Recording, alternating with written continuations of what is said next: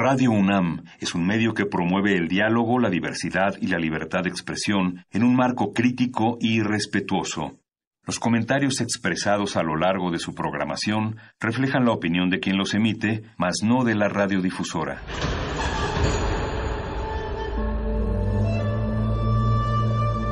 Un templo para la apreciación del ser mediante el sonido. mediante el sonido para nosotros. El sol sale durante la noche. Nuestros gritos llevan la mesura del silencio. Y el descontento está lleno de baile y risas. A todo, incluso a nosotros, nos resistimos.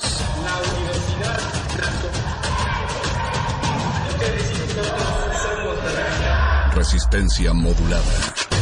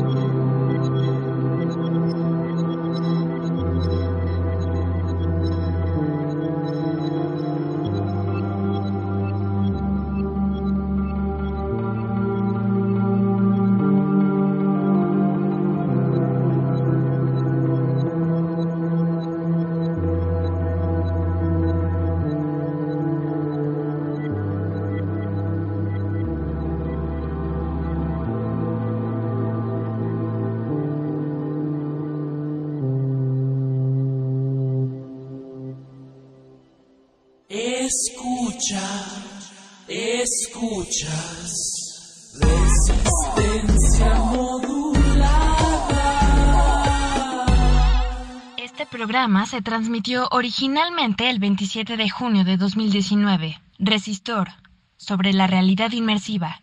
Una charla con José Larios Delgado, ingeniero del Departamento de Visualización y Realidad Virtual. Todos somos máquinas perfectas, antenas, dispositivos inteligentes. Somos la comunidad más grande de la historia. Somos la comunidad más grande de la historia. La tecnología es abrumadora. Aquí puedes usarla a tu favor. Resistor. Resistor.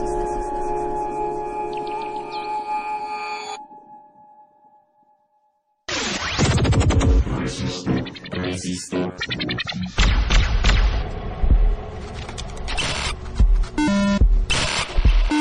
es 229 código de emisión R3 229 27 06 19 19. Inicia secuencia sobre realidad inmersiva.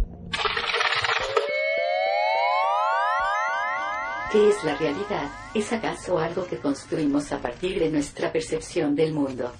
¿O es algo que existe más allá de nosotros? ¿Somos conscientes de la realidad o simplemente vivimos en una interpretación de esta? Estas preguntas han estado presentes en el pensamiento del ser humano prácticamente desde sus orígenes y son preguntas que siguen siendo tan vigentes como en aquel entonces. Actualmente el desarrollo tecnológico nos ha permitido diseñar nuevos formatos multimedia, por ejemplo el de la realidad virtual donde tenemos la oportunidad de crear ambientes virtuales y reproducirlos a manera tal de que nuestros sentidos prácticamente no pueden distinguir entre estas realidades construidas y la realidad. Realidad. realidad, realidad. que conocemos. A esto también se le conoce como realidades inmersivas. Son muchos ya los ejemplos de estas técnicas y cada día irán creciendo más. Quizá al llegar a un punto en el que prefiramos vivir dentro de estas realidades artificiales a vivir en la realidad tangible. Realidad virtual y realidad inmersiva estarán cada día más presentes en nuestros cotidianos para distintos aspectos de nuestra existencia. Existencia. Existencia. El entretenimiento, la educación, la medicina o incluso para compartir experiencias y viajes. Han sido muchos los planteamientos en donde se establece que vivimos en una realidad simulada. ¿Tenemos la certeza de que esto no es así? Existencia, existencia. desea repetir esta información, inicia la secuencia.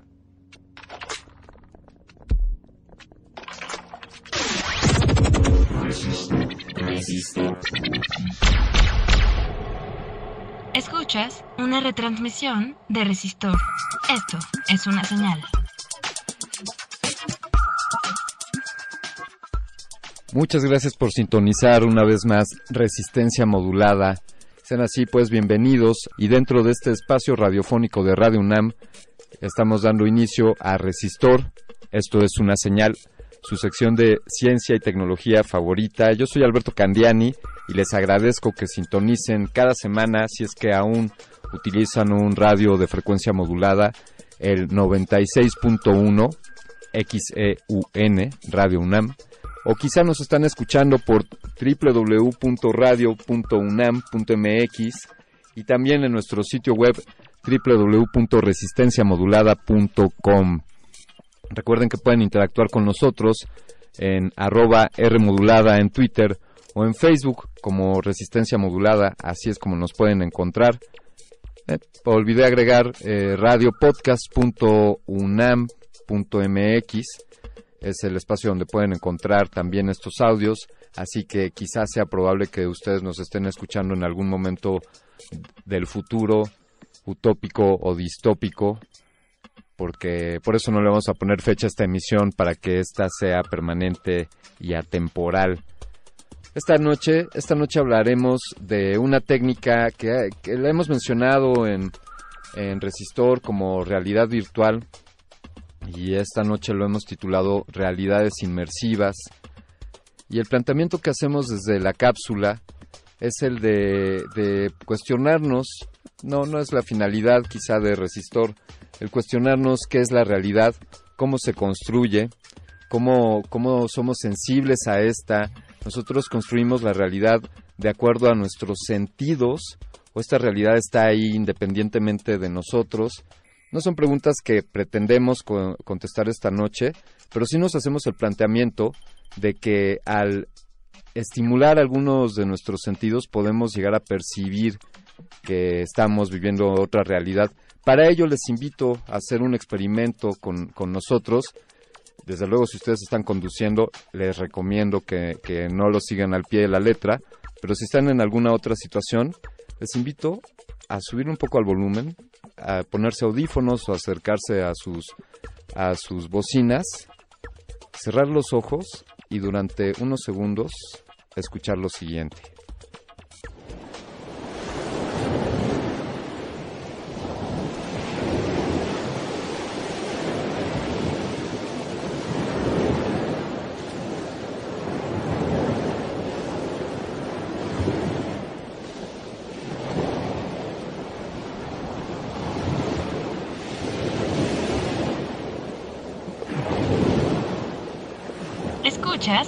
Una retransmisión de Resistor. Esto es una señal. Podríamos, podríamos habernos sentido transportados al océano. Desde luego, tendríamos que escuchar durante más tiempo estos sonidos y recrear un ambiente, una atmósfera en torno a esto, ya que si quizá estás eh, sentado en una silla de oficina, pues tal vez no te sientas en el océano, o si estás vestido con, con zapatos, pues quizá no, no tengas la experiencia completa. Lo que quiero, lo que quiero plantearles es que si estimulamos nuestros sentidos podemos llegar a construir realidades distintas, eh, esencialmente. Escuchas el sonidito del mar y quizá te pones un cajón con arena en los pies y te quitas, te, te descalzas y quizá te pones un ventilador y podrías, podrías construir una realidad. Algunos hablan de que nos, cada uno de nosotros podemos construir nuestras realidades. Eso, ese es otro tema. El punto aquí es que gracias a la tecnología, gracias a la realidad virtual, es posible o estamos en camino hacia la posibilidad de construir realidades inmersivas. Y estas consistirán en que nuestros nuestros sentidos estén estimulados en todos los aspectos, diríamos, en los 360 grados o en los cinco sentidos convencionales que conocemos, para podernos, podernos transportar, para conocer lugares nuevos, para incluso estar en lugares virtuales, estar quizá dentro de una maqueta arquitectónica y vivir la experiencia de visitar un departamento, o quizá estar en una fotografía 360 grados submarina para percibir lo que es estar entre, entre los corales y, en el, debajo de la superficie del océano, o quizá también hacernos sentir que estamos viajando a otro planeta, o como se planteaba por ahí, para, para los próximos colonos del planeta rojo, de Marte, algunas algunas derivaciones en cuanto al mantenimiento de la salud eh, emocional eh, y, mental de los, de los próximos o de los futuros marcianos, pues que ellos podrían estar percibiendo experiencias de realidad inmersiva para sentirse en la Tierra. Estas son algunas de las posibilidades de las que podemos hablar en cuanto a la realidad inmersiva o realidad virtual y aquí vamos a dejar hasta, hasta aquí este primer bloque en el cual pues hemos hecho este planteamiento y los invitamos a continuar con nosotros ya que tendremos en esta cabina a un especialista de esta Universidad Nacional Autónoma de México, alguien que tiene ya bastantes años, que es cerca de 15 años de experiencia en esta área y ha trabajado en, en muchos, en muchos proyectos en torno a la realidad virtual y a la realidad inmersiva. Se los presento cuando regresemos después, después de este corte musical. Les vamos a poner algo a continuación del año 2008. Esto es del álbum Dig, Out Your Soul del sello discográfico Big Brother Reprise. Del álbum, ya lo dijimos, Dig Out Your Soul. Esto es The Nature of Reality de... No, esto es Buckethead Reality. Estás, estás en resistor. What's that? What? It's gonna be what? What? A virtual reality ride? Oh man, we gotta check it out. That's the new thing. Escuchas una retransmisión de Resistor. Esto es una señal.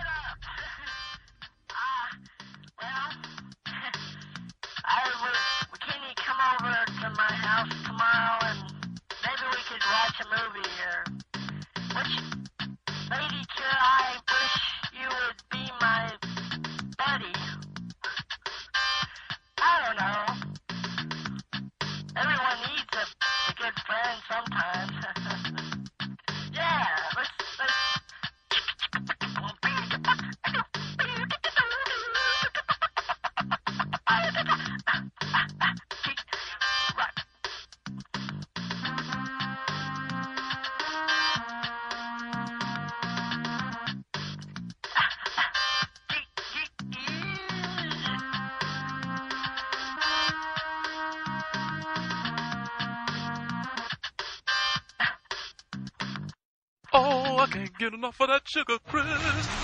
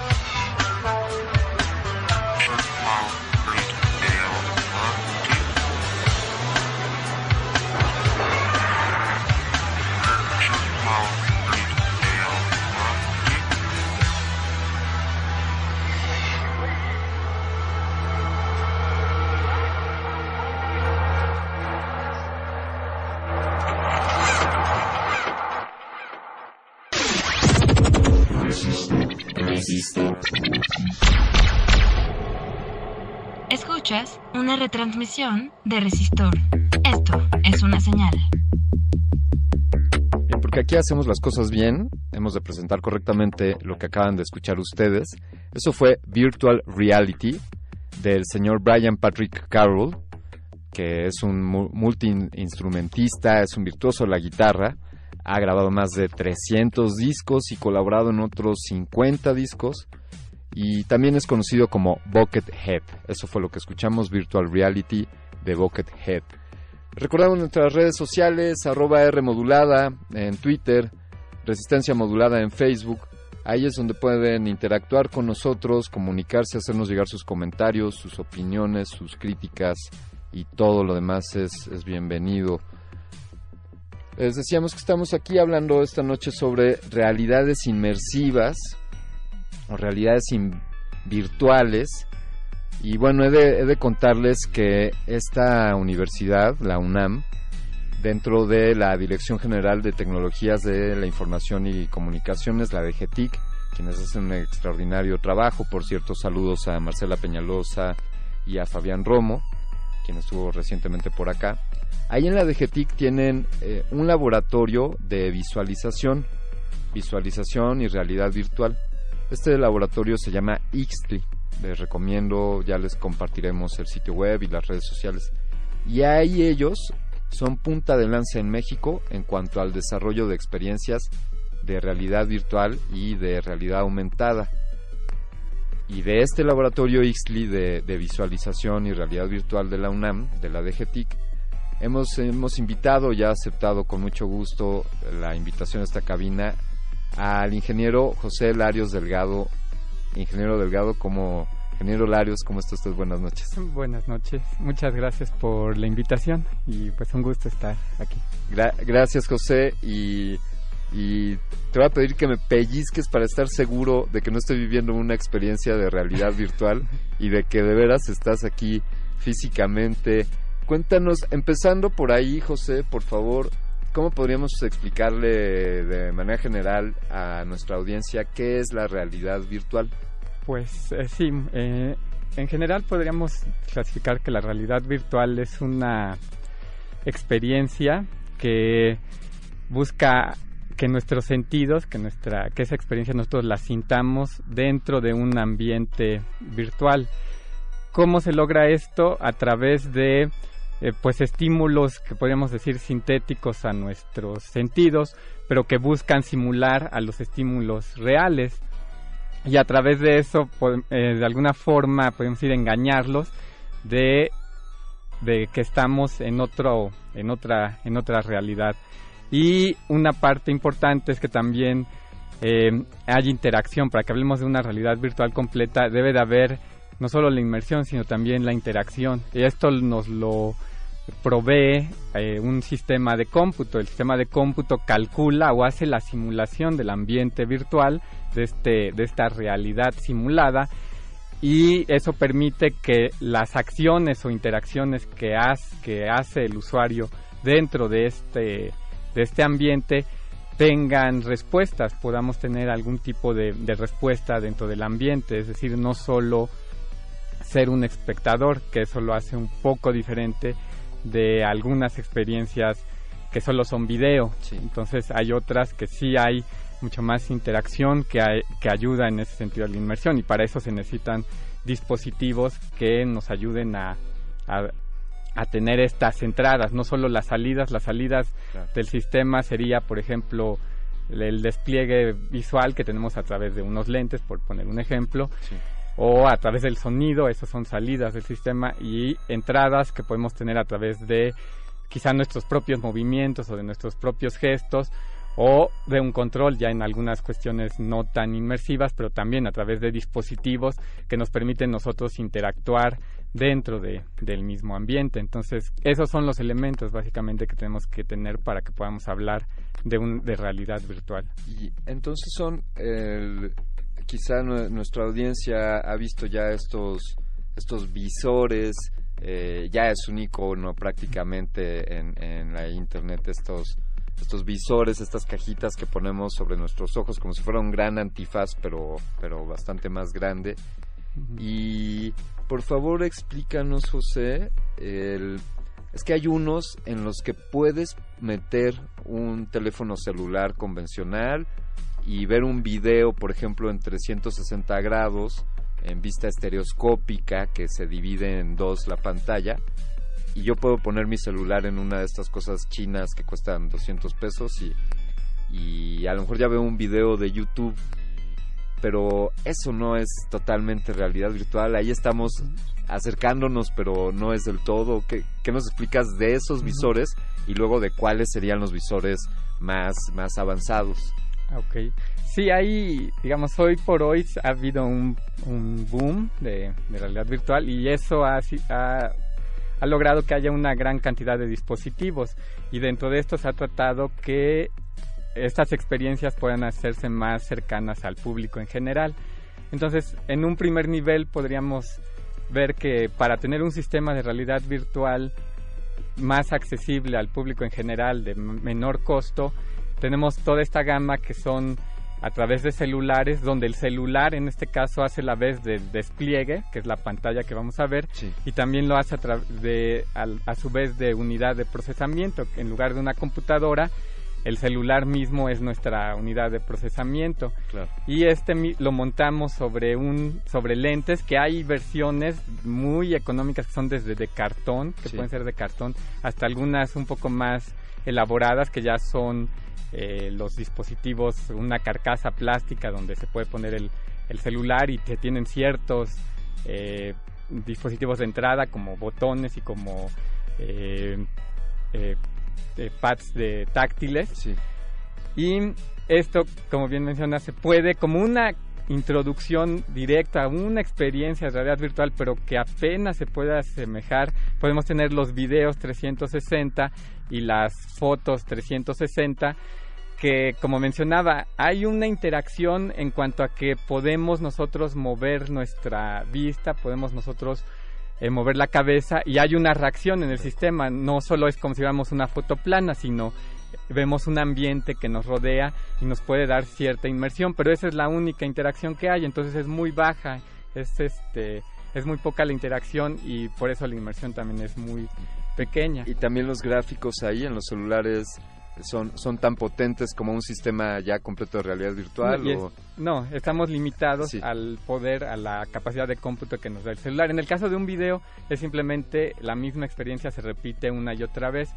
Nosotros desarrollamos y hay experiencias también que uno puede descargar en aplicaciones de las tiendas de los celulares que tienen más inmersión, que se puede interactuar más, que se hace la simulación en el celular, pero ahí ya estamos limitados un poco más con el con el poder de procesamiento y gráfico del celular. No va a ser lo mismo que un equipo mucho de mucho más poder, un poco más profesional, como son ya los cascos que van directamente a una, a una computadora, que hay ya de diferentes marcas comerciales. Y por ejemplo, esos, eso sería, eh, dirías, José, que esos cascos estos visores ya sería lo el top, el, el, el nivel más alto en cuanto a calidad para realidad virtual.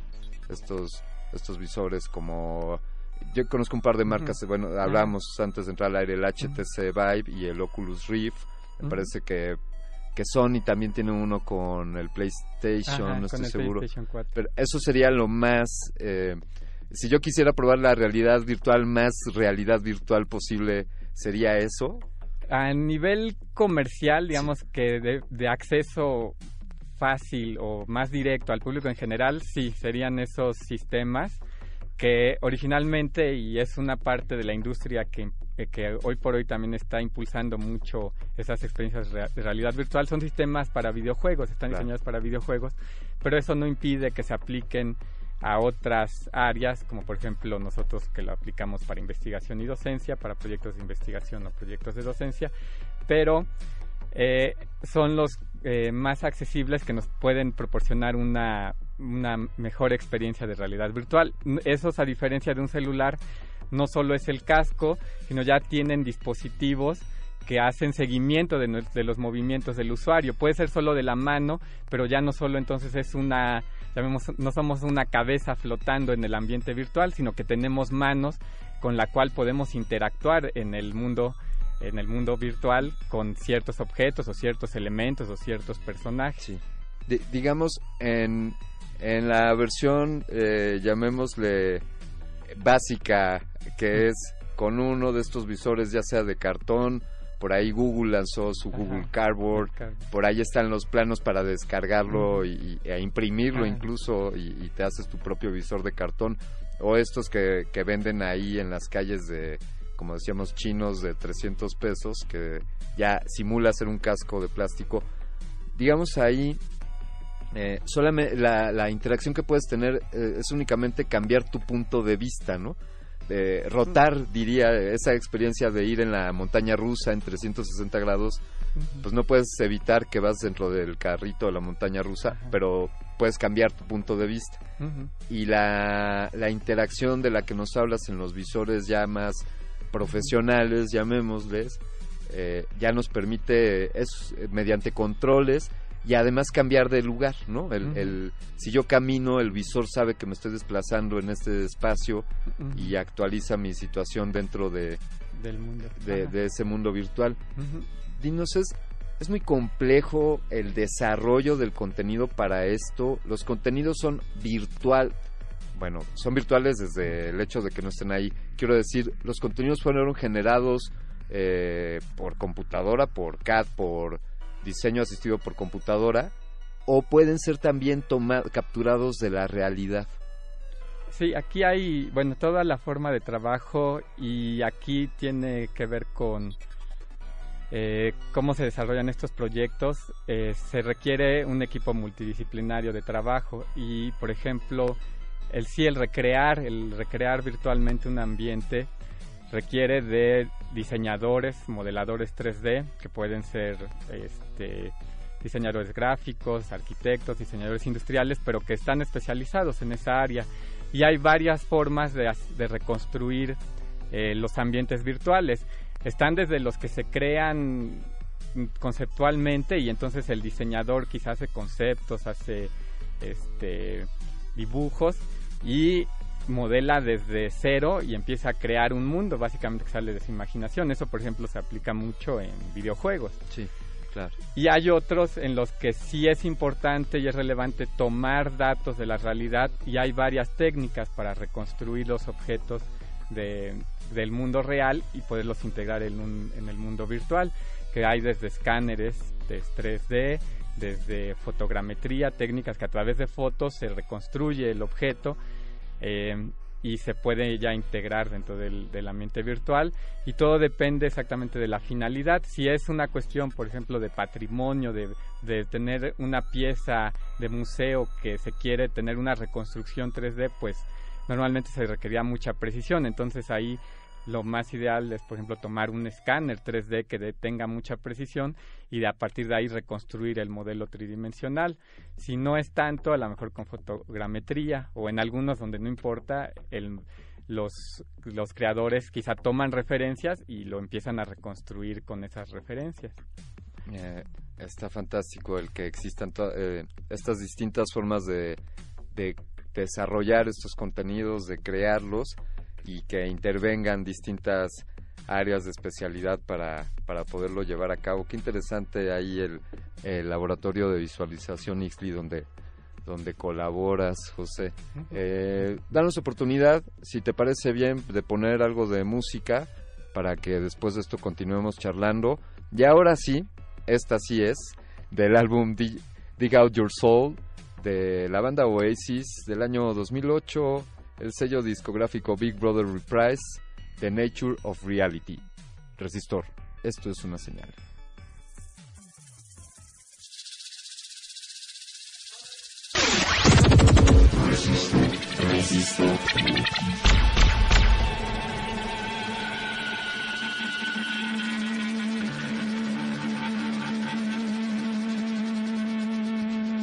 Escuchas una retransmisión de Resistor. Es una señal.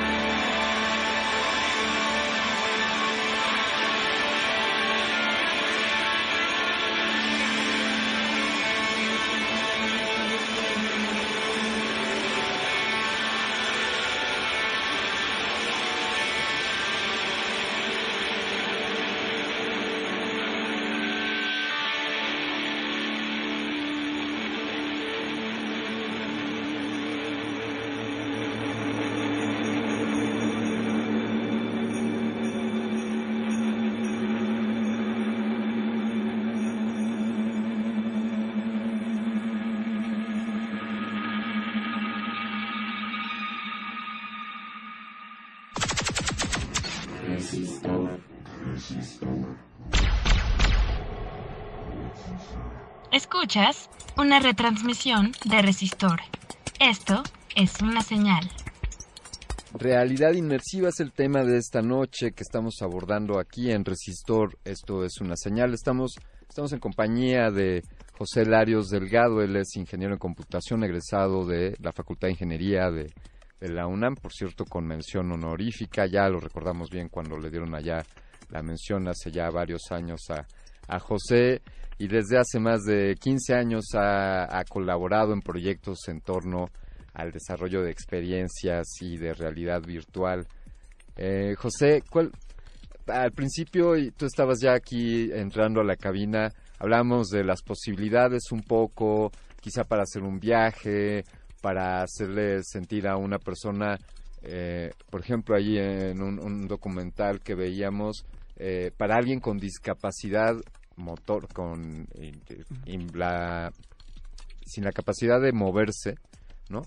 Eh, pues poder percibir o poder sentirse en lugares que a los que quizá nunca podría ir o poder percibir un poco el movimiento y las posibilidades, bueno, eh, si echamos un vistazo a su sitio, pues ahí están, como nos decías, algunas aplicaciones. Hay cosas de realidad virtual y de, de realidad aumentada, pero al- compártenos alguna que a ti te haya gustado mucho o que, o que sea muy popular ahí en Ixtli. ¿Hay algo en particular? Sabemos de este simulador de esgrima y tienen algunas otras. Com- compártenos algo, por favor. Ah, Pues sí, con mucho gusto. Tenemos, eh, bueno, lo bueno de ahí del, de la DGTIC y, y del Departamento de Visualización y Realidad Virtual es que nosotros trabajamos en colaboración con muchas entidades de la universidad. Eh, nuestro servicio es exactamente ayudarles y proveerles la parte técnica para que profesores, investigadores o alumnos puedan desarrollar los proyectos, sus proyectos, donde la herramienta de realidad virtual les puede aportar algo eh, que de otra forma no lo podrían tener. Caso, por ejemplo, es el, simulador de esgrima, que es una, en realidad ese proyecto es un proyecto de investigación para una, una eh, un doctorado, para una tesis de, doctorado, donde se está haciendo una investigación acerca de, de cuestiones de psicología del deporte, donde se pueden eh, medir cuáles son las diferencias en las decisiones que toma un esgrimista novato con respecto a un esgrimista experto.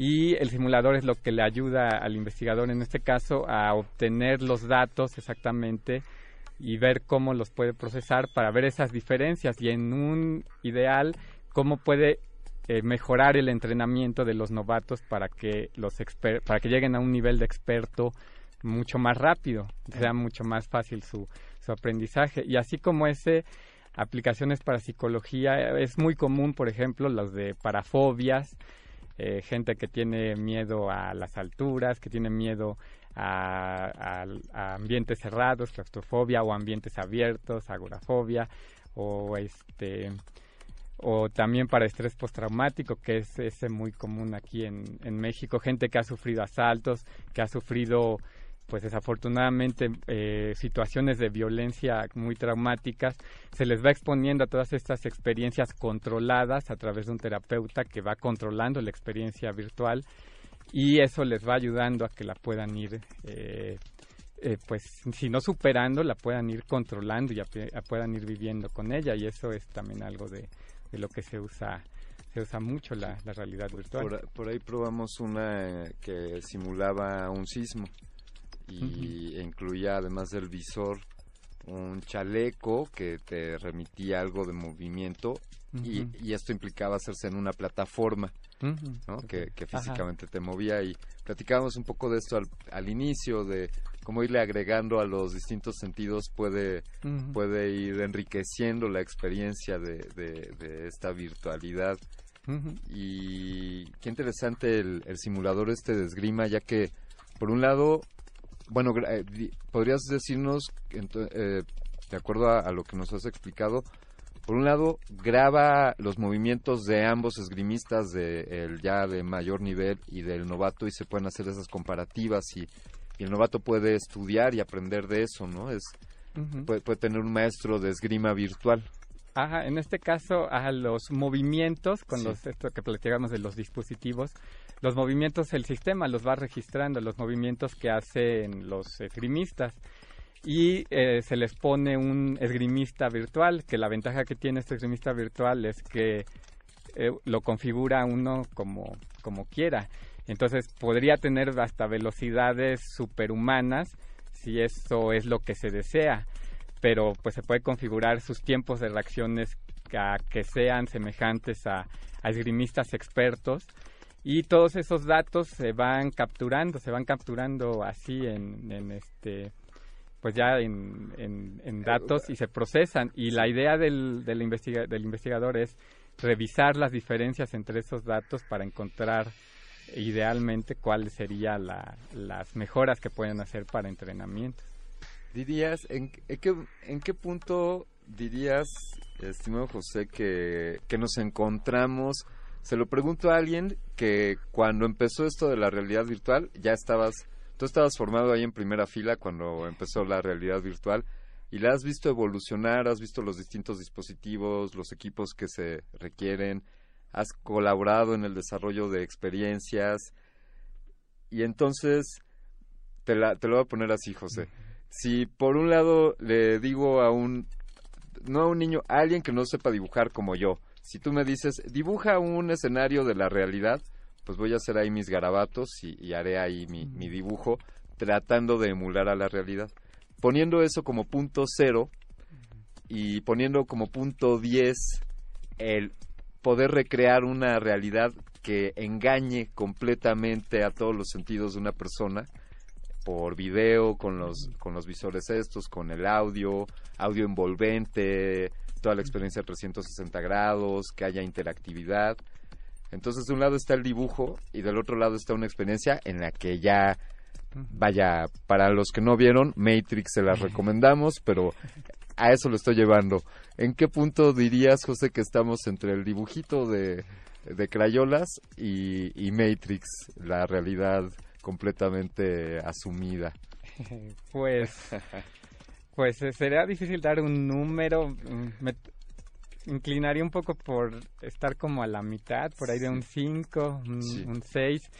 Eh, las representaciones gráficas que hoy se logran si bien no son completamente realistas, están, están muy cerca, tienen muchos elementos que, que, se pueden lograr casi un fotorrealismo.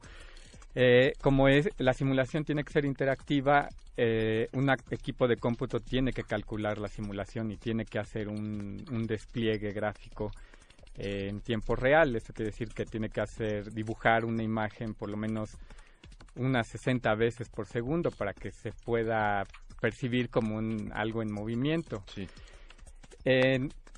Entonces, por ejemplo, el nivel gráfico que hay en algunas películas donde a veces pueden decir, bueno, esto sí ya casi no se distingue, es a veces muy difícil distinguirlo. Sí. Esas eh, recreaciones que se hacen, las hacen equipos o granjas de, de render que se llaman, que son un montón de máquinas, si no es que cientos de máquinas, todas trabajando a la vez y que a veces tardan horas, si no es que días en hacer solo una imagen.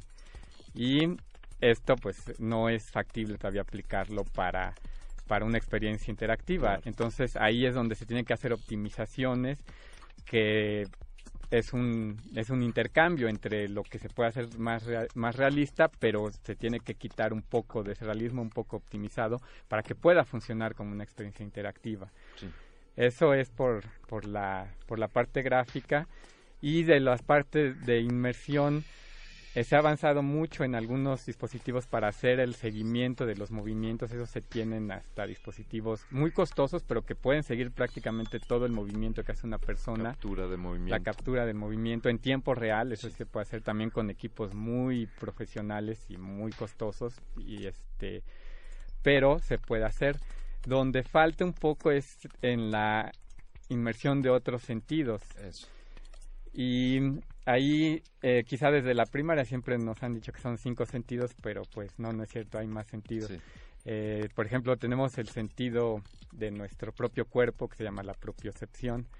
Tenemos sentidos del equilibrio, que simplemente lo tenemos igual en el oído y es el, líquido donde hay un huesito que se nivela y nos puede decir si estamos boca arriba, boca abajo o, derechitos con la gravedad. la gravedad Entonces ese es otro sentido. Ahí el sentido del dolor no solo es el sentido del tacto que podemos creer, hay unos, unos receptores propios que perciben en nuestro sistema nervioso el dolor.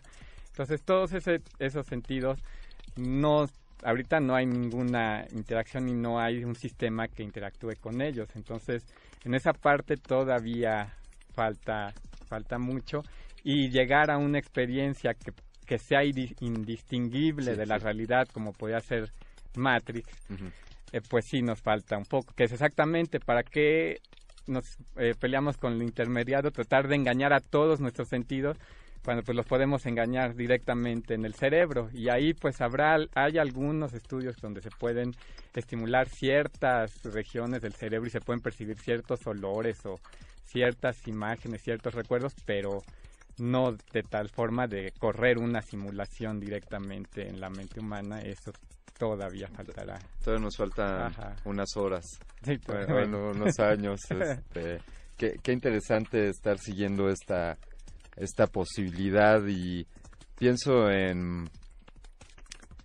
Pienso, vaya, en el salto de del cómputo que ha habido, digamos, tú tienes 15 años de experiencia en esto, pues si le agregamos otros 15 años, pues quizá esta conversación que volvamos a tener, estimado José, sea prácticamente en una realidad virtual. Podríamos tener una interacción, una videoconferencia, por ejemplo, en realidad virtual. Eh, nuestras audiencias podrían estar aquí mismo, en esta misma cabina del 96.1 de, de FM de Radio UNAM y estarnos acompañando de manera virtual. Quizá, quizá pronto lleguemos a eso y, y sería un gusto que, que ustedes de ahí, desde Ixtli, nos, nos orienten. Eh, cuéntanos de algunas de las experiencias. Bueno, están, tienen un, un en su sitio eh, www.ixtli.unam.mx, ¿es correcto? Es correcto. Eh, ahí tienen algunos vínculos a aplicaciones y a proyectos eh, y algunas de estas aplicaciones pues se pueden descargar en el celular. Platícanos de alguna de ellas que, que te haya gustado o que o que bueno sabemos que están orgullosos de todos sus proyectos, pero pero alguno en particular que quieras que te gustaría destacar. Pues eh, bueno, sí, primero tenemos ah, las aplicaciones que tenemos ahí para descargar. Eh, eh, todas son para celular porque es la ahorita lo que es más accesible Claro. para toda la gente. Tenemos aplicaciones que están corriendo en, en PCs, proyectos que corren en, en PCs dedicados a realidad virtual, pero esos eh, no hay, digamos, una forma directa de, de distribución porque además no toda la gente hoy por hoy cuenta con un con un este con un equipo que, que soporte esas esas aplicaciones. Entonces en el en el sitio hay algunas aplicaciones que son ni siquiera todas son de realidad virtual. Algunas son eh, aplicaciones 3D interactivas con fines de docencia. Por ejemplo hay una aplicación que se llama Aprendestructo que son prácticas de de arquitectura, de una materia que se llama estructuras arqui- arquitectónicas, donde el usuario es una profesora de, de esa materia. Y ella eh, diseñó estas prácticas en forma de un poco de videojuego para que los alumnos pudieran eh, repasar y, y pudieran reforzar los conocimientos de clase, que además ahí para esas prácticas tienen algunos como simuladores físicos, mecánicos de arquitectura, que no siempre tienen acceso, que también son muy costosos. Entonces, poderlo portar a una aplicación interactiva que cualquiera puede descargar en su teléfono o en una tableta, pues ayuda a que los alumnos puedan tener este esta pues reforzamiento de lo que de lo que ven en clase. Y en general así hay, hay también varias aplicaciones que se hacen de difusión. Hay una para astronomía que se hizo con motivo de, de la noche de las estrellas. Sí. En- también esa es realidad aumentada y eh, pues es con meramente de difusión. Son un- reconstrucciones de algunas fotos de, que, que publican para, para el calendario de, de la noche de las estrellas. José, ¿tú juegas en realidad virtual eh, fu- fuera de, de tu horario de trabajo o de tu colaboración Ixtli? ¿En tu casa tienes? eh, ¿Juegas? Eh, sí, en mi casa soy, soy videojugador. Ajá. Eh, yo todavía no he hecho como un salto a ya tener en mi propio domicilio, en mi propia casa, un, un sistema de, de realidad virtual. Ahorita todavía, eh, si ya bien son mucho más accesibles, todavía son un poco caros y digamos que ya como una inversión personal, quizá todavía falta que haya un poquito más de contenidos para que uno pueda decir, bueno, voy a hacer una inversión algo fuerte en este sistema, pero que sí valga la pena por lo que yo lo puedo usar, digamos, que básicamente eh, sería entretenimiento hoy por hoy para ver algunas, eh, como se menciona, algunas experiencias de realidad virtual o algunos videojuegos, que sí los hay, pero todavía son experiencias un poco eh, pues no tan tan complejas como pudieran llegar a ser. Sí, se me eh, voy a soltar esta idea, ya, ya se nos está acabando el tiempo, pero así como hay un planteamiento de que para el año 2050 exista un partido de fútbol entre robots y seres humanos, eh, quizá, quizá, no sé si exista un planteamiento o un reto para la realidad virtual que, que ya sea completamente creíble. Eso, eso estará por verse. Queremos agradecerte, eh, ingeniero José Larios Delgado, por habernos acompañado esta noche y por haber platicado con nosotros sobre este interesante tema. Muchísimas gracias. Muchas gracias a ustedes y pues está la invitación abierta y para toda la comunidad a que visiten eh, la, nuestras eh, redes, la página y también para cualquier información se pueden comunicar con nosotros, ahí están los contactos. Eh, cualquiera que esté interesado tanto en saber más del tema, quizá en aprender, capacitarse, o incluso áreas de la universidad que requieran los servicios de este laboratorio para desarrollar un proyecto, esos son los vías de, contacto, las redes sociales, el sitio web, y ustedes están en la mejor disposición para, para esto. sí, estamos, somos parte de la DGTIC, un servicio a toda la comunidad universitaria y directamente investigadores, profesores, alumnos se pueden acercar con nosotros. Caray, ojalá que agregues a la lista colaboradores de estaciones de radio de la universidad que quisieran desarrollar un proyecto radiofónico en realidad virtual. Bueno, no, sí, este, también con otras direcciones. Hemos trabajado con la dirección de personal y no tendríamos ningún problema con trabajar con Radio UNAM, con, eh, con eh, TV UNAM o Universum, cualquier otra dirección o entidad. Ahí está la oportunidad de hacer innovación en tecnología desde Resistor y el Laboratorio de Visualización y Realidad Virtual de la DGTIC de la UNAM, Ixtli. Y de nuevo, José Larios, muchísimas gracias por, por esta conversación. Gracias. Vamos a escuchar para despedirnos Vamos a poner una rola más. Tenemos para una rola más, señor productor, muy bien. Bueno, antes de poner esta última rola, yo quiero agradecerle al vasto equipo de producción de Resistor, a Lalo Luis. Voy a mencionar algunos nombres para no comernos todo el tiempo. Lalo Luis, muchas gracias por, por mecer esa mano con tu mano invisible. Al capitán de esta nave que nos, nos lleva por el espacio gerciano, el señor Agustín Mulia, muchísimas gracias. El Voice, el Voice Oscar Sánchez, el Voice, gracias, gracias por esta colaboración especial, que sean muchas más. Y gracias a todo el equipo de Resistencia Modulada. Quédense, quédense con nosotros ya que, ya que en unos minutos más comienza, comienza Cultivo de Ejercios, la sección donde se diseccionan a los sujetos musicales. Yo me despido, soy Alberto Candiani, les agradezco sintonizarnos, pero sobre todo te agradezco a ti por escucharnos cada semana. Vamos a escuchar de The Kings. Esto es Unreal Reality Resistor. Esto es una señal. Escuchas una retransmisión de Resistor. Esto es una señal.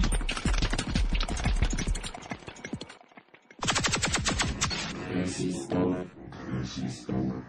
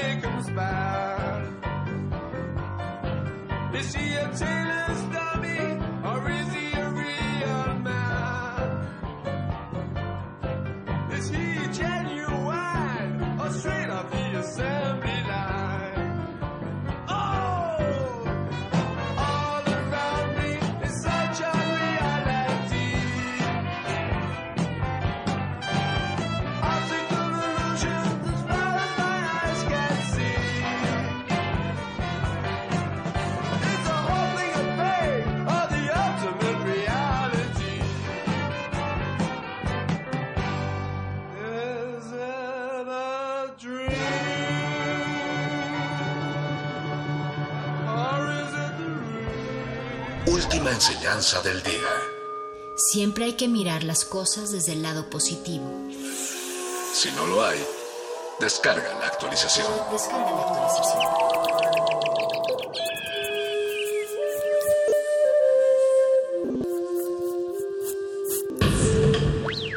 La música emergente es como el silencio. Silencio. Presente a nuestro alrededor.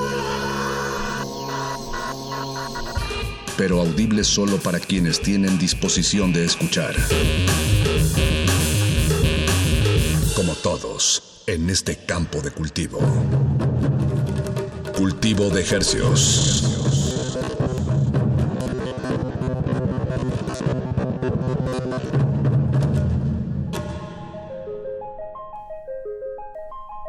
Organismos audiosensibles y radioceptibles inmersos en las ondas hercianas, bienvenidos a otra desinfectada emisión de Cultivo de Hercios. El invernadero musical que al que usted no debe temer. No. No, no debe temerlo y estamos transmitiendo desde Radio UNAM 96.1 de FM todos los lunes y jueves a las 9 de la noche. A través de nuestro portal también en línea www.resistenciamodulada.com les saludan desde estos micrófonos su servidor Apache o Raspi. Y su servidor Paco de Pablo, muchas gracias por su sintonía. Eh, esta Semana Santa de, de bueno, pues que... eh, De este ajetreado 2020. de este ajetreado 2020 creo que es lo más correcto, hay que irnos a lo, a lo más general, porque la Semana Santa ya no es lo que era, por lo menos este año.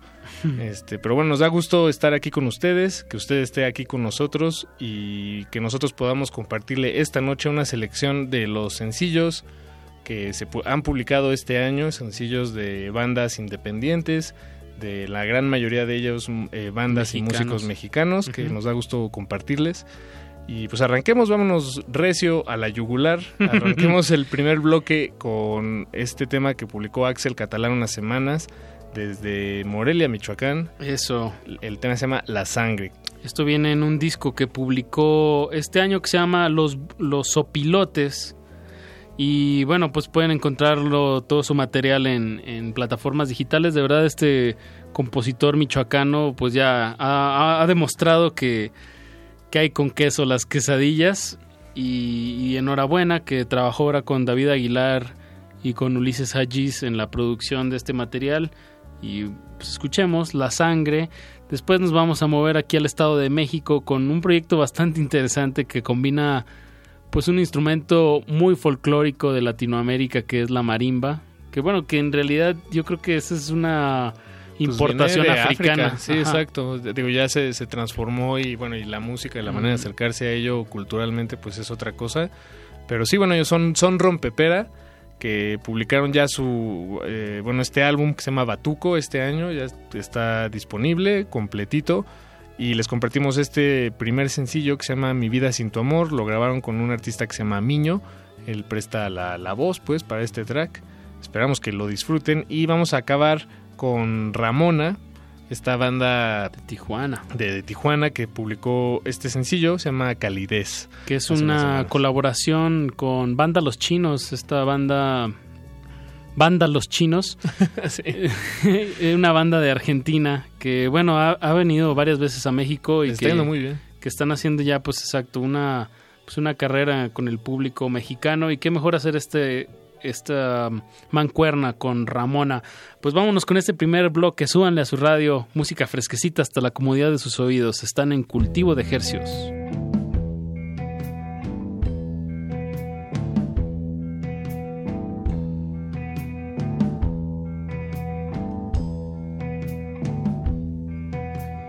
Tengo seca la cabeza, la sangre asustada. Estoy viendo mis rodillas, no me dice nada, frescas tengo aún las marcas que dejó su cama, a veces hasta pregunto cómo era su cara, ya debería de saber que el alma no engaña, ya debería de entender que no encuentro calma, porque si no pudiera sentir, no sería diferente a las piedras que caen por ahí, muertas para siempre, si no pudiera sentir la sangre que me hierve al verle sonreír, decir que me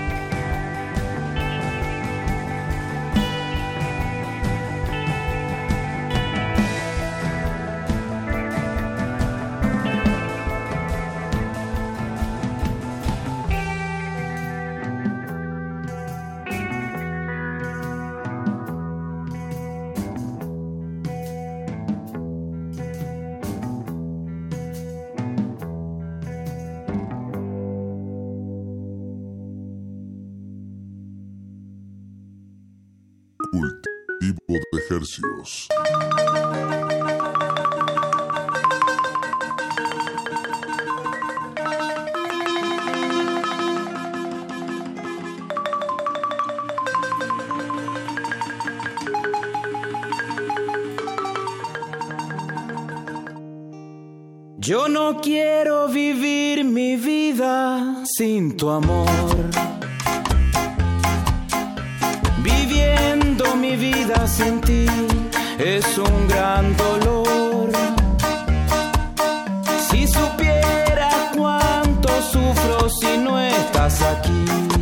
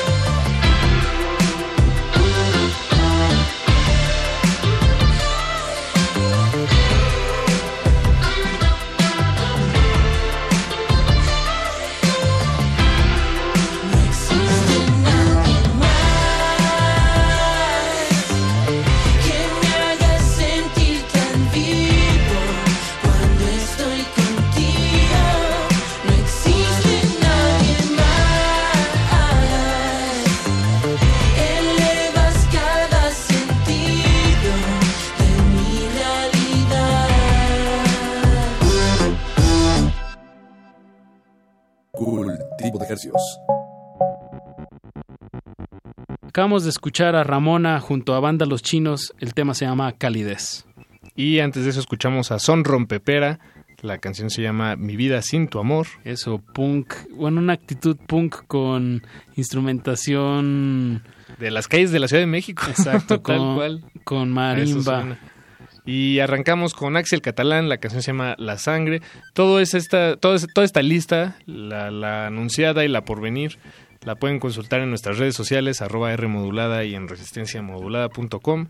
Y ahora vamos a dar una vuelta de 90 grados a la derecha, porque vamos a otra sonoridad completamente distinta. Esta banda se llama Punta Diamante.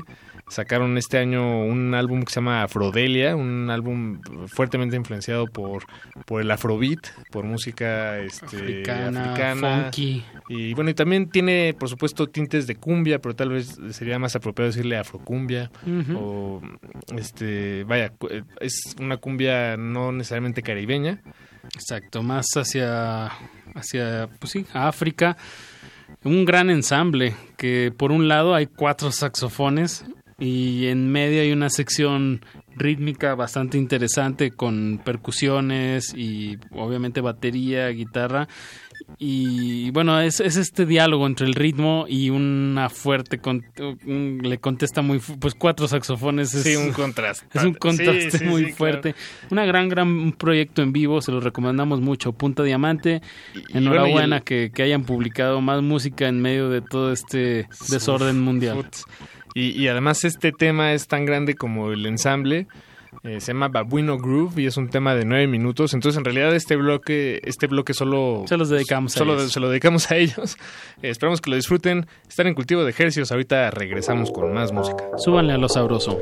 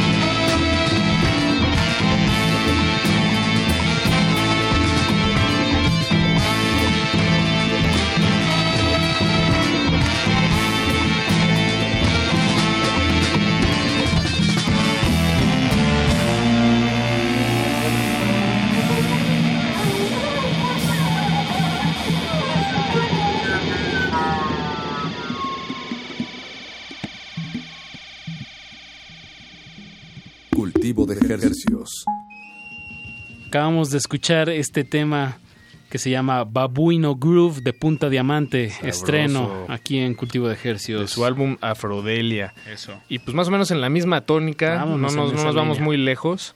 Vamos a escuchar ahora a Joshua Moriarty, esta canción se llama Savage Love o Amor Salvaje. De hecho, la publicó en ambos, este, en una versión en inglés y otra en español. Eh, Joshua Moriarty, un, un, pues un compositor que ahorita está explorando estos sonidos muy cinematográficos, a mi parecer. Me recuerdan a películas de los, de los años 70 con, con soundtracks este, pues muy cercanos al funk, al- pero también a la música lounge, a Esquivel, exacto. Con estos ensambles más bien grandes, estas orquestas. Sí, hacia el mambo un poco también ahí. Sí, sí, ahí pues es- el, el latino, el- los ritmos latinos, pero este, De películas. De películas, digamos, con un Como el latino, canal. pero del norte. Como el canal, ¿no? De película. De película. pues este tema se llama Savage Love, Amor Salvaje. Luego nos vamos a Los Ángeles con la banda Jungle Fire que pudimos hacer un enlace telefónico ya que sacaron un temazo que se llama Quémalo.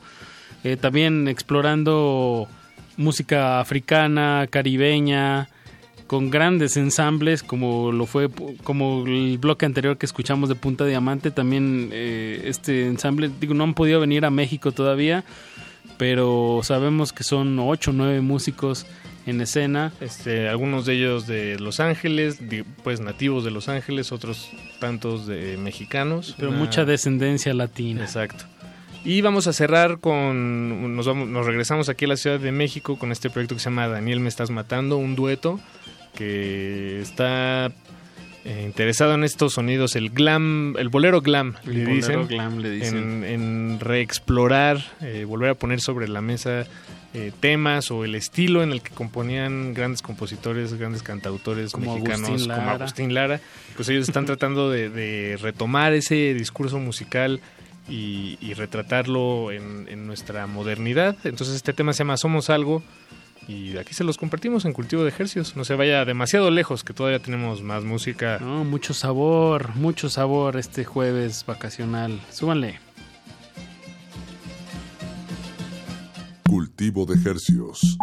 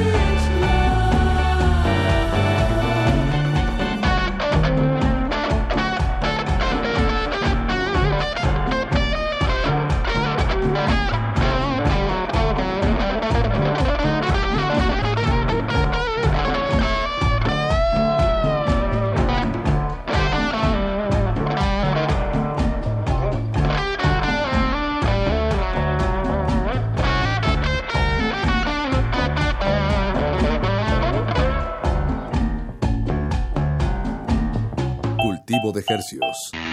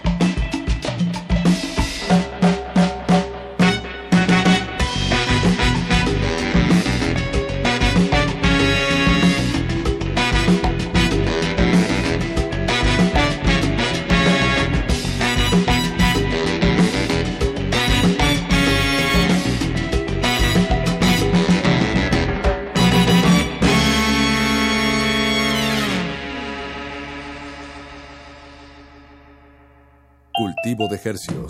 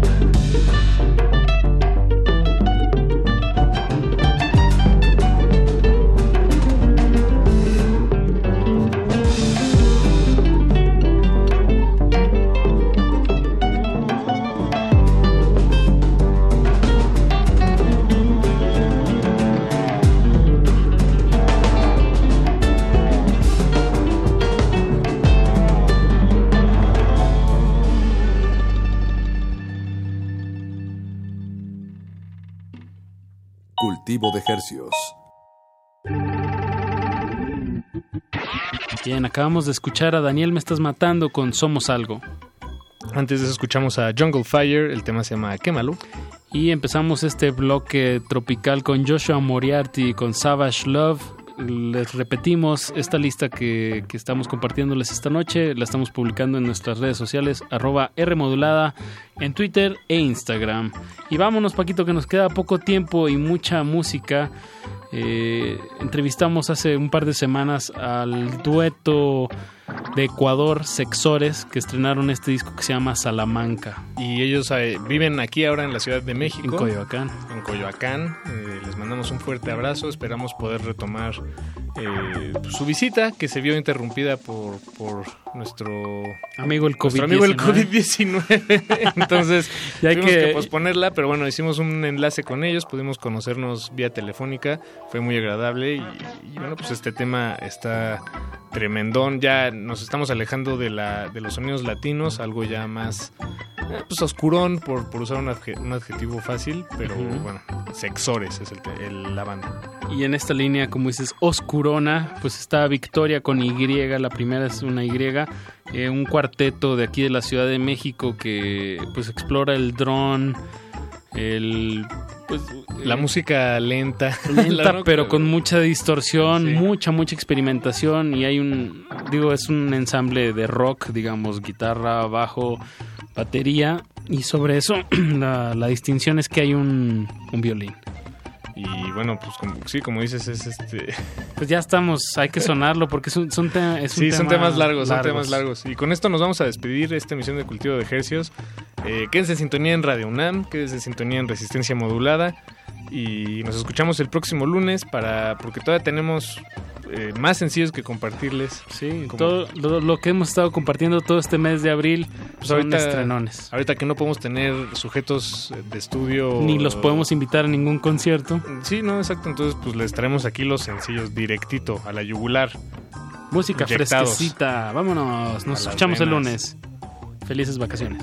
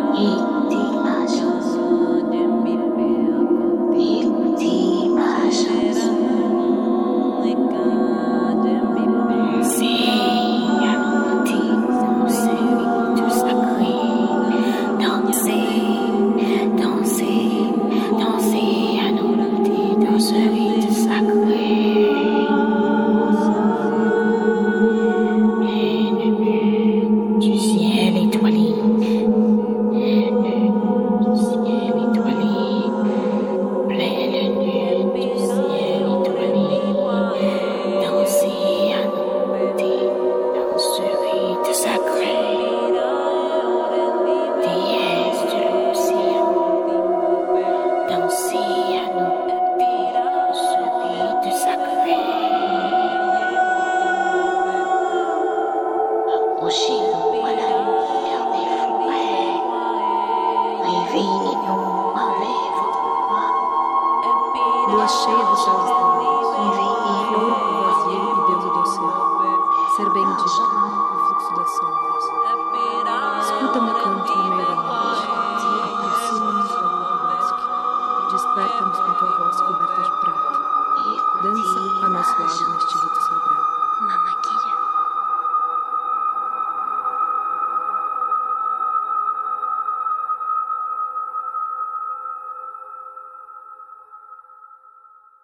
De ejercios.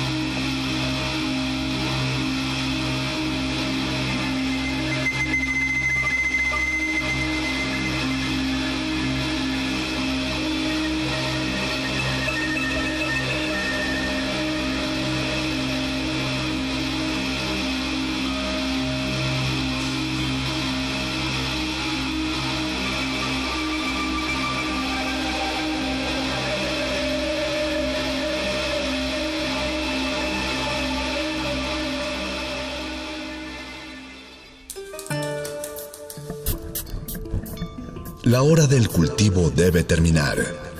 Así, el sonido podrá florecer.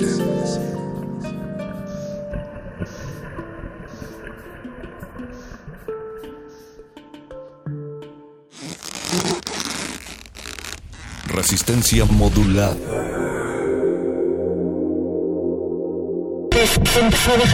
La noche de ayer, miércoles, una antena cayó sobre un río, viaducto Piedad. Se partió en dos, se partió en cuatro, se partió en mil pedazos. Algunos funcionan, otros no.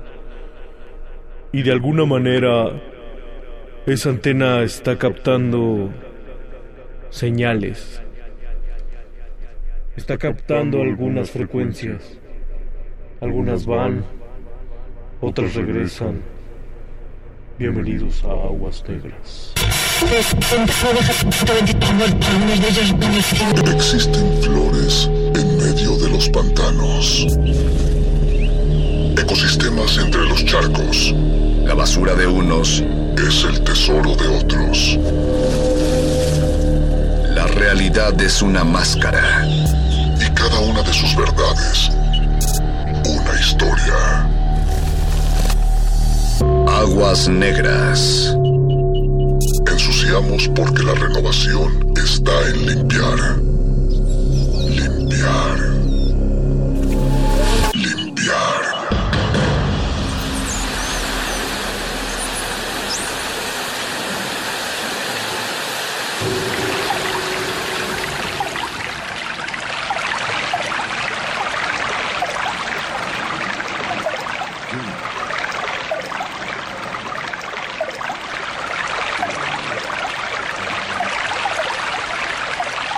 Seré curiosa, señor ministro. ¿De qué se ríe? ¿De qué se.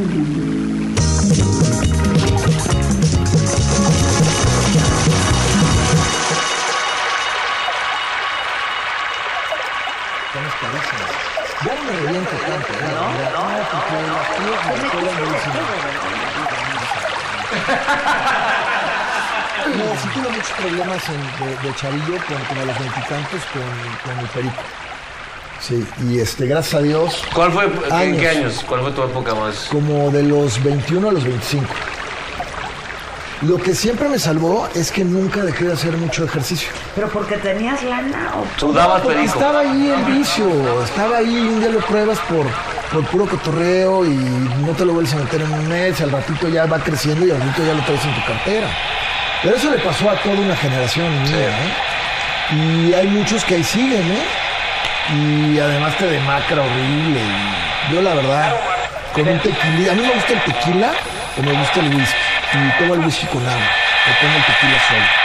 Y eso no, casi no te hace daño, este, no me excedo nada, rico.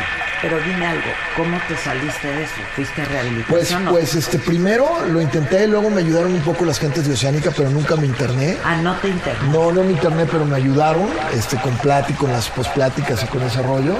Y a mí me ayudaba mucho a hacer ejercicio. Haz de cuenta, si me sentía yo con ansiedad de meterme, me salía a correr. Y entonces el high que me daba la corrida me alivianaba ese rollo. ya no sé. Estas generaciones ya tienen cosas.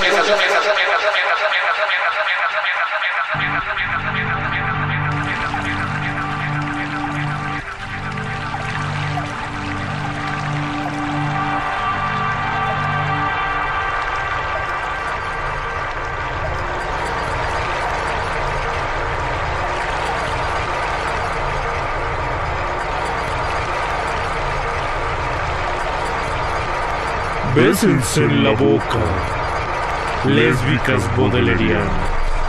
Árdanse, alimentense o no por el tacto rubio de los pelos. Largo a largo al hueso gozoso. Vívanse. La una a la otra la sábana perversa, y áureas y serpientes ríanse del vicio. En el encantamiento flexible. Total está lloviendo peste por todas partes de una costa a otra de la especie torrencial. El semen ciego en su granizo mortuorio, del este lúgubre al oeste, a juzgar por el sonido y la furia del espectáculo. Así, equívocas doncellas, húndanse, aceítense, locas de alto abajo. Jueguen a eso, ábranse al abismo, ciérrense, como dos grandes orquídeas. Diástole y sístole, diástole y sístole. De un mismo espejo, de ustedes, se dirá que amaron la trizadura. Nadie va a hablar de la belleza.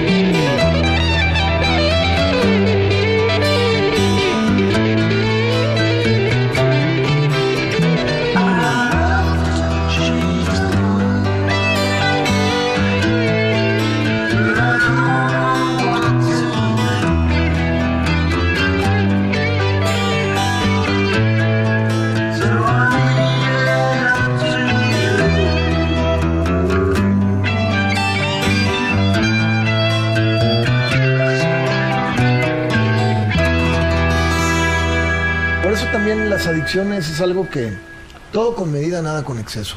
Y yo eso ya ni con medida, porque cuando estuviste, cuando algo te Alrededor, alrededor, al- al- al- alrededor entre 90 y 120 personas solamente en este espacio de piso.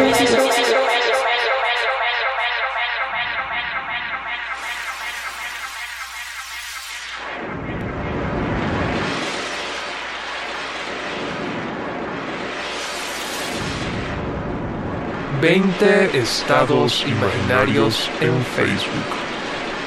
1. Un párrafo para descaminarse. 2. En el escurridero del feed soy desperdicio.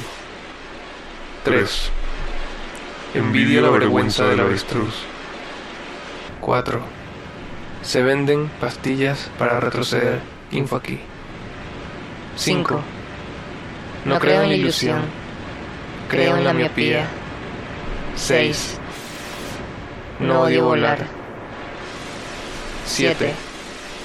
Hago la siesta en el polvo permanente de lo particular. Advertencia. Existir es estar fuera de uso. 10. Hay un criminal en cada uno de nosotros. Mi víctima es el tiempo. 11. Todo en mi casa está hecho por personas que nunca conoceré y temo que en cualquier momento mis lámparas regresen a las manos de su origen. 12. Yo le rezo al alma del escritor fantasma. 13. Se busca estrofa para soneto sobre la libertad. 14. Ponte en mi lugar. 15. Llévate la corona de tu almohada. 16. Open House. 17. Sin preservativos. 18. Irremediable ceniza. 19. Entonces a usted le gusta que le digan lluvia. 20. ¿Cuál es la velocidad de la oscuridad?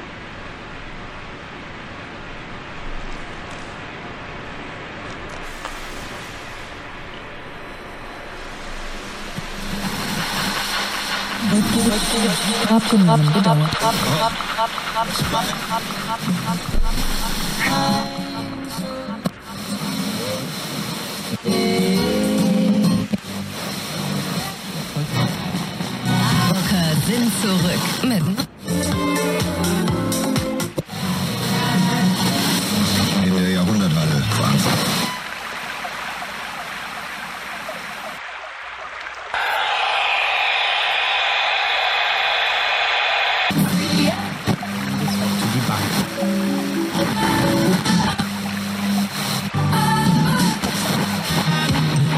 Enamorándonos es un programa de concurso televisivo que fue creado para ayudar al público a buscar pareja, pero hoy dicha emisión de TV Azteca se ha convertido en un foco de escándalos sobre narcotráfico, asesinatos y prostitución. Estos son algunos ejemplos de ellos. Este lunes se dio a conocer la noticia de que uno de los participantes del programa fue asesinado a bordo de su camioneta en la colonia campestre Churubusco, supuestamente por miembros del grupo delictivo La Unión. Brian del Prado Mendel, de 29 años de edad, decidió salir de fiesta con una amiga. Él y su acompañante se marcharon del lugar y en el camino dos hombres a bordo de una motocicleta le dispararon a la camioneta del joven hasta dejarlo sin vida. En enero de 2018, tres concursantes, Brian, Carlos Los Chulos y Luis Fer, fueron víctimas de un atentado luego de salir de un bar en el que hacían promoción del programa, pues mientras iban en su coche, les dispararon. En aquella ocasión, la bala se desvió y no ocasionó ningún daño personal. El programa, que inicialmente era dirigido por Magda Rodríguez, pasó a manos del productor Hernán Alvarenque.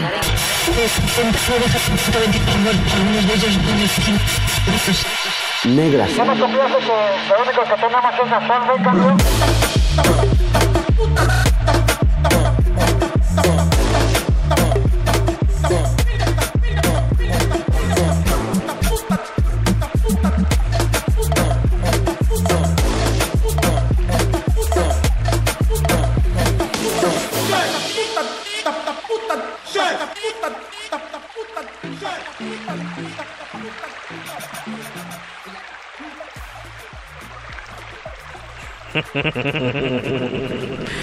Y mi mamá se acordaba de un día mirando a la ventana, dije, has podido amanecer.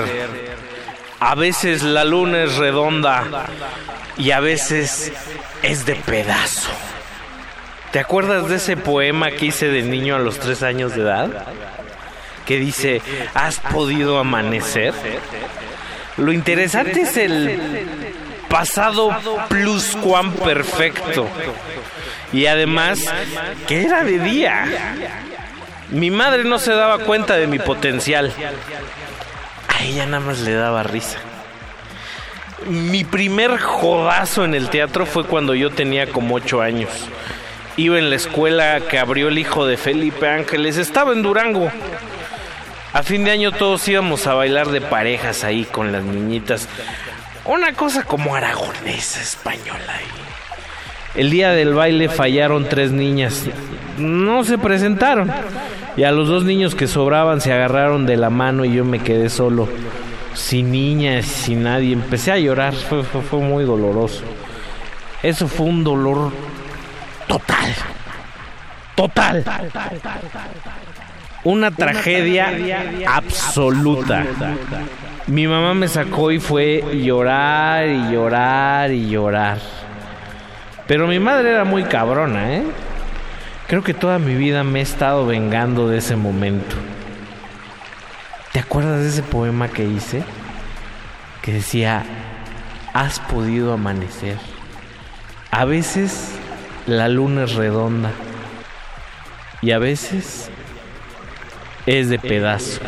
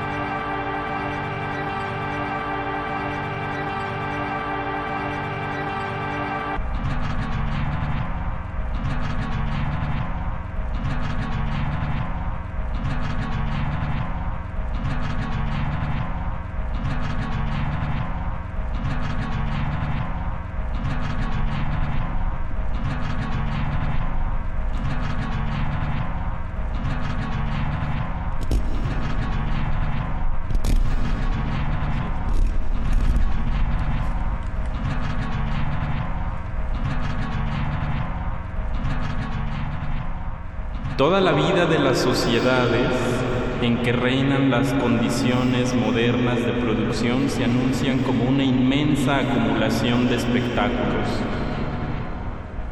Todo lo que antes era vivido directamente se ha alejado en una representación. 2.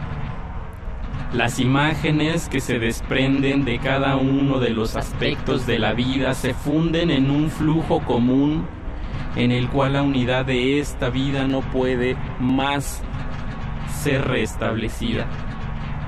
La realidad considerada parcialmente se despliega en su propia unidad general en tanto que pseudomundo aparte, objeto de la pura contemplación.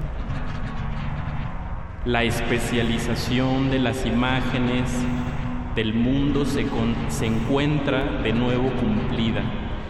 En el mundo de la imagen autonomizada, en donde la mentira se ha mentido a sí misma, el espectáculo en general, como inversión concreta de la vida, es el movimiento autónomo de lo no viviente, lo no viviente, lo no viviente, lo no, lo no viviente, lo no viviente. El espectáculo se presenta a la vez como la sociedad misma, como una parte de la sociedad y como instrumento de unificación. Unificación. Unificación.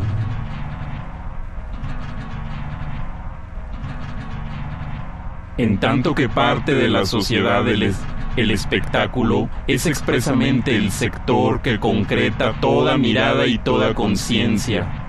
Por el hecho mismo de estar separado, este sector es el lugar de la misma abusada y de la falsa conciencia. La unificación que este sector establece no es otra cosa que un lenguaje oficial, el diario oficial, oficial de la separación generalizada.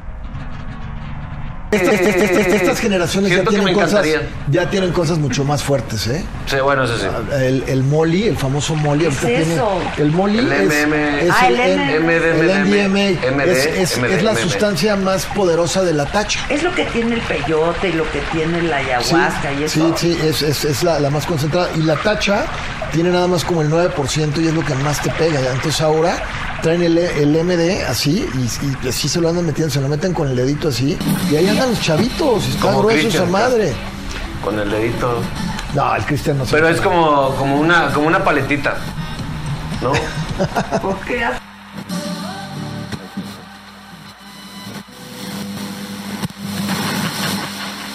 Alrededor entre 90 y 120 personas solamente en este espacio dormían en el piso, la famosa dormida de la cebollita, del Cristo y demás para que puedan caber más personas. Y como puedes ver, hay gusanos en el piso, este, está lleno de ratas. ¿Qué es la dormida de la cebollita? Cuando se abren de piernas todos y se sientan como cuchareando unos a los otros y esto lo hacen cuando son celdas demasiado cuando hay demasiadas personas dentro de una celda, si yo me abro aquí, te sientas aquí y abro, y se sienta otro y abre, y se sienta otro, es como una especie de cebolla donde va cabiendo más personas. Habían hamacas también para la gente que dormía en hamacas, o Cristo también se colgaban de las celdas para poder eh, descansar por el Ah, también, por el- espacio, exactamente. Claro, por el poco espacio que había aquí adentro, incluso se colgaban para poder dormir. Wow. Saskia, ella vino en los meros días, así los días más recientes en que se cerró, y me enseñó un video, que les estoy pasando. Wow, todo eso que ven en el video moviéndose son gusanos, de verdad. Empezaron a levantar el piso para ver qué encontraban y se encontraban con gusanos y cucarachas y ratas. De verdad que el aroma aquí es impactante. Miren esto, miren cómo todo está súper montonado. Y todo esto por la cuestión de que eran personas enfermas. Entonces, los que llevaban la cárcel decían así como, no, no, no podemos estar exponiendo a que más personas se infecten. Entonces las tenían aquí en completo aislamiento, pero no salían, de verdad, las personas que aquí vivían no salían para nada en todo el día, para que comieran les traían cosas y para quien alcanzaran. No era como ración de comida para ti y para ti, no, era como que traían un plato grande de comida, lo echaban y los que alcanzaban a comer se daban. Los más débiles, pues igual y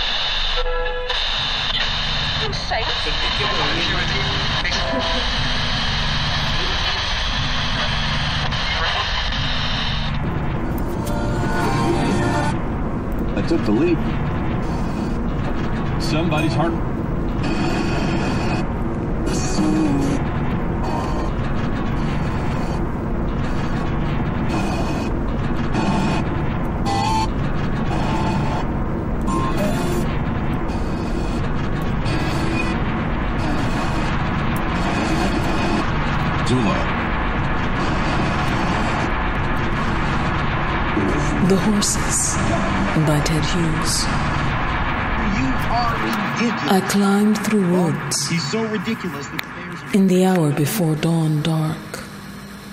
Evil air, a frost making stillness.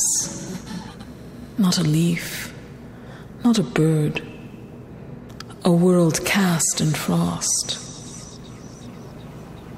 I came out above the wood, where my breath left torturous statues in the iron light. But the valleys were draining the darkness till the mooring, blackening dregs of the brightening grey, have the sky ahead. And I saw the horses, huge in the dense grey, ten together, megalith still. They breathed, making no move, with draped manes and tilted hind hooves, making no sound. I passed. Not one snorted or jerked its head. Gray, silent fragments of a gray, silent world. I climbed through woods. I listened in emptiness on the moor ridge.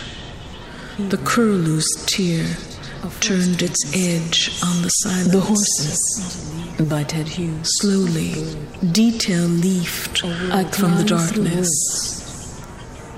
In the sun, before dawn dark, orange, evil, red, red erupted stillness. In the iron light, not a leaf, but the silent bird. And splitting to its core, tore and flung cloud, shook the gulf open, showed blue, and the big planets hanging.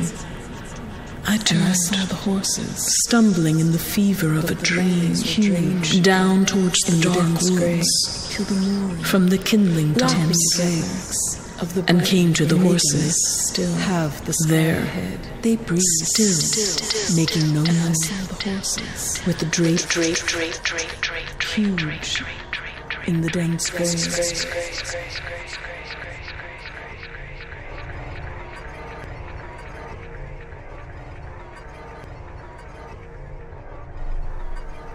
Eran aproximadamente las 7 de la mañana del lunes cuando sonó el timbre y me despertó.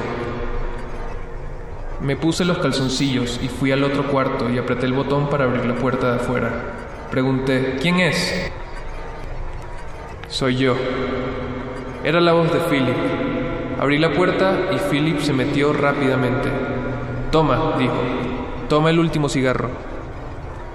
Me ofreció un paquete de Lucky Strikes y estaba lleno de sangre. Acabo de matar a Al y tirar el cuerpo en un almacén.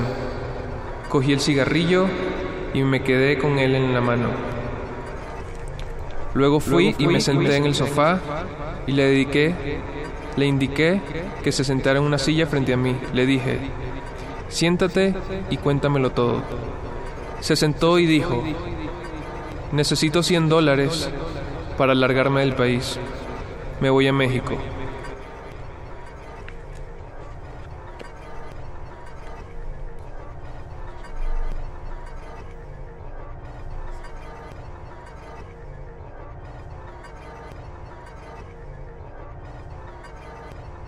Ever dance with the devil in the pale moonlight? What? I always ask that of all my prey. I just like the sound.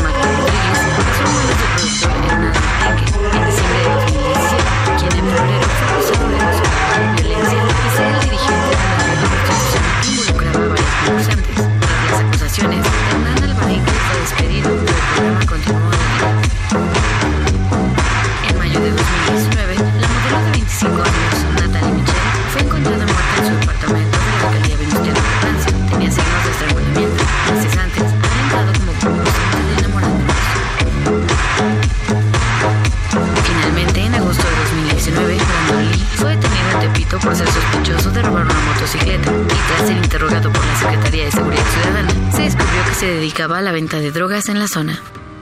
Luego del asesinato de Michelle, otro participante del programa, Banda, decidió confesar que llevaba meses siendo víctima de amenazas de muerte por parte de su exnovio.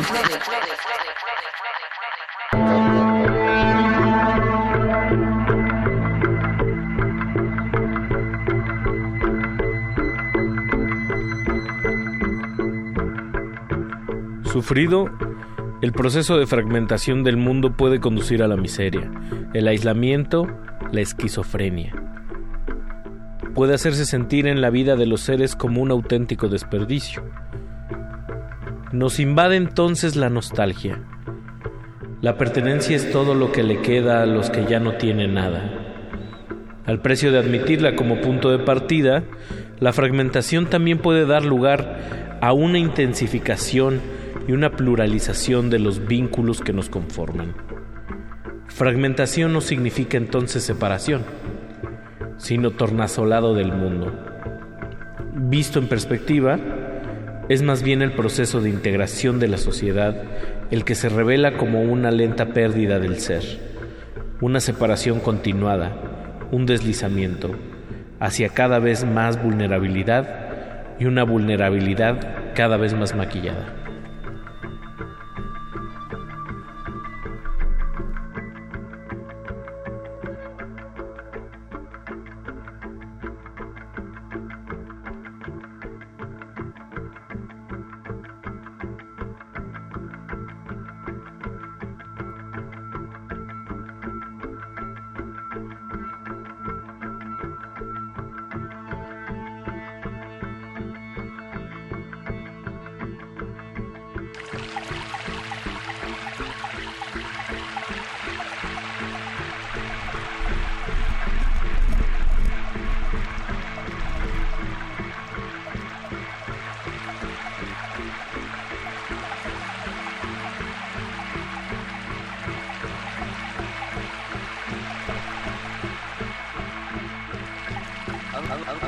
Place that will collect, clip, bath, and return my dog, KN17727, cigarettes and tobacco, animals and birds bought or sold on commission. I want a dog that's going to collect and clean my bath, return my cigarette, and, and give tobacco to my animals, and give my No. birds up up commission. I want No.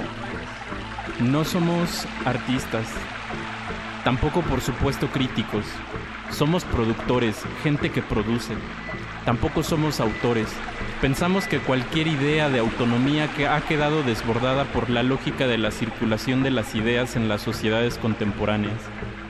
Incluso, cuando nos autodescribimos como productores sentimos la necesidad de hacer una puntualización. Somos productores, sí, pero también productos. Nuestro propio trabajo, la actividad que lo concreta, en la realidad que, lo que nos produce. Quizás incluso podríamos decir que nuestro trabajo tiene que ver básicamente con la producción de gente, gente como nosotros. No preexistimos, nadie preexiste. En, un, en punto alguno a esa producción, la cuestión de la identidad del autor o su condición es una cuestión definitivamente trasnochada. Nadie es autor. Todo productor es una sociedad anónima. Incluso diríamos el producto de una sociedad anónima.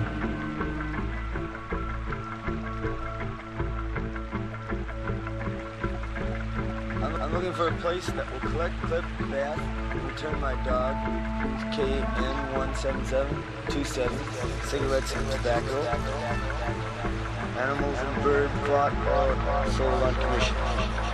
I want a dog that's going to collect and clean my bath, return my cigarette, and, give tobacco to my animals, and give my birds on commission. I want, looking for somebody to sell my dog, collect my clip, buy my animal, and straighten out my bird. I look for a place to bathe my bird, buy my dog, collect my clip, sell me cigarettes, and commission my bath. I'm looking for a place that's gonna collect my commission, sell my dog, burn my bird, and sell me to the cigarette. Gonna bird my buy, collect my will, and bathe my commission. I'm looking for a place that's gonna animal my soul, knit my return, bathe my foot, and collect my dog. Commission me to sell my animal to the bird to clip, and buy my bath, and return me back to the cigarette.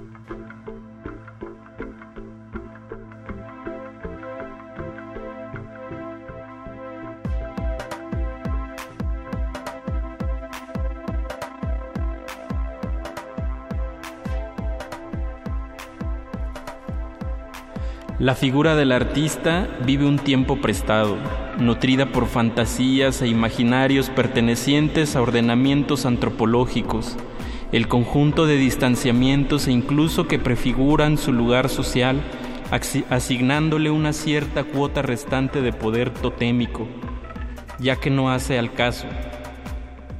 Quien quiera se sitúe hoy, por hoy, bajo advocaciones semejantes, cae de lleno en la ingenuidad más culpable o en el cinismo más hipócrita. Hipócrita.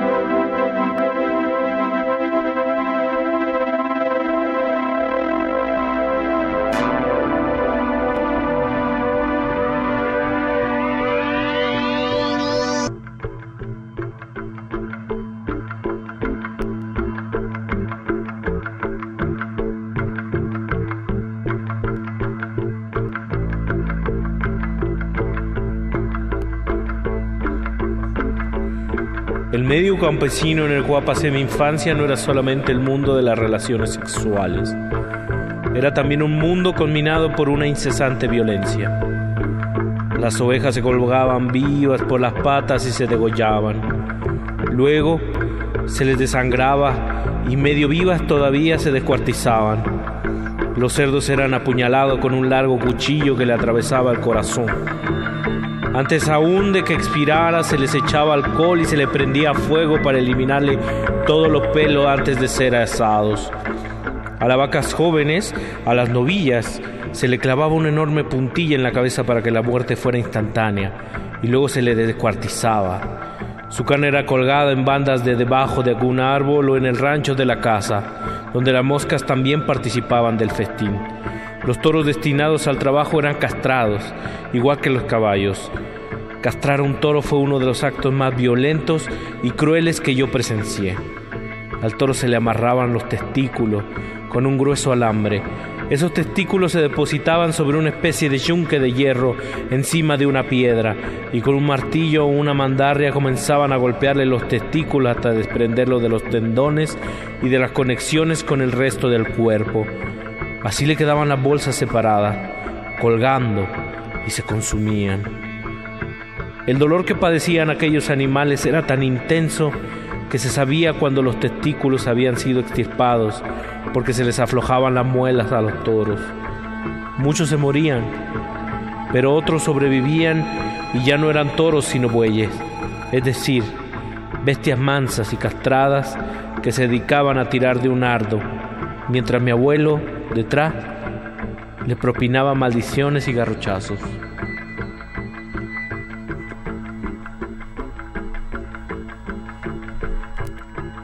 Eso sí que. Mi trabajo es preguntar. Pero mira, si estás tan preocupado por mi hijo, tú mándale el dinero, güey, o tú ve y dile. Es que no estamos preocupados por tu hijo, estamos preocupados por. Oye, la gente es la que está preocupada. Mi trabajo es ser el vínculo. Ahora, eso es mierda. Eso lo dicen ustedes para que la gente se meta en lo que no les importa. Pero el preocupado eres tú, brother. Ve tú y tú dile lo que le tengas que decir. Bueno, nada más de recuerdo, la prensa somos el vínculo entre el... el puro culo, tú no eres el vínculo de nada, brother. ¿Eh? Y ya no me falta respeto. Tú no te falta en ningún momento. Madre.